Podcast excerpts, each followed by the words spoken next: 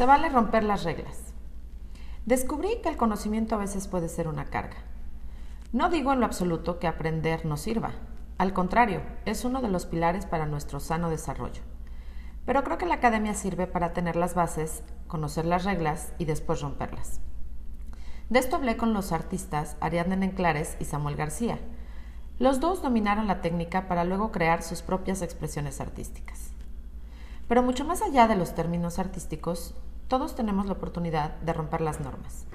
Y no porque éstas sean malas, sino porque nada es definitivo. La imaginación humana es la única cosa que ha definido qué es una empresa, qué es un matrimonio o qué es una religión. Así que si nuestra mente puede crear lo que queramos y darle forma fuera de ella, también puede replantearse conceptos para crear otros nuevos.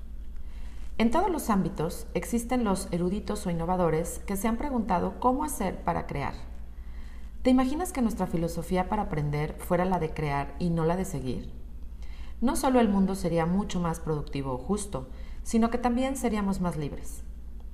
Pero lamentablemente pasamos demasiado tiempo aprendiendo las reglas, luego viviendo para seguirlas y poco hacemos para respondernos si en verdad nos acomoda hacerlo de esa manera. En mi caso, mis papás me dieron la libertad de decir que no desde niña.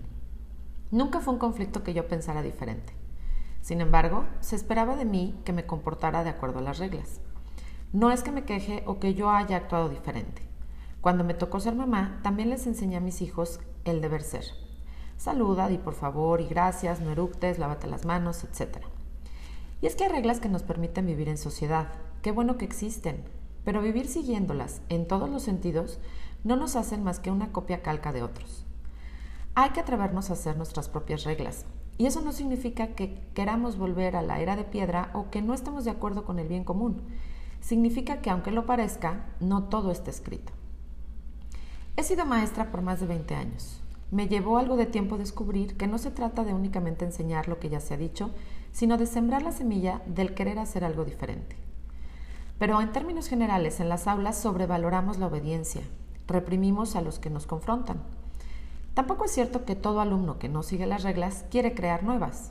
Es más, me atrevería a decir que solo aquellos que las dominan son capaces de proponer verdaderas reformas.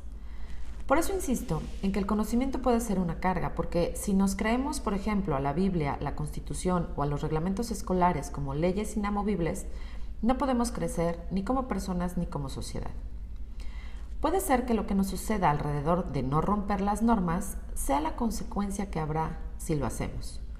Puede que nos dé miedo vernos diferentes, ser juzgados o no encajar.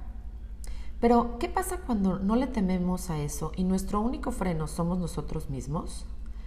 Hace un par de meses estuve coachada por una exalumna. Ahora ella es health coach y me ayudó a, a desatorar algunas ideas que tenía sobre mí misma y mis rutinas. Fue una delicia. En nuestra última sesión me preguntó si me cuesta romper las reglas. Respondí fácilmente que no, pero su segunda pregunta me dejó helada. ¿Te cuesta romper tus propias reglas? ¡Auch! Sin mucho que pensar, contesté que sí. Sí me cuesta trabajo romper mis propias reglas. Así que, volviendo a que el conocimiento puede ser una carga, me pregunto, ¿de qué sirve aprender si no es para crear? ¿Y de qué sirve crear si cuando lo hacemos se vuelve una regla más? El debate es infinito, claro está, pero en mi defensa, me gusta pensar que he creado una serie de reglas como consecuencia de haber roto casi todas. Lo que quizá deba recordarme frecuentemente es que ni yo tengo por qué aferrarme a ellas.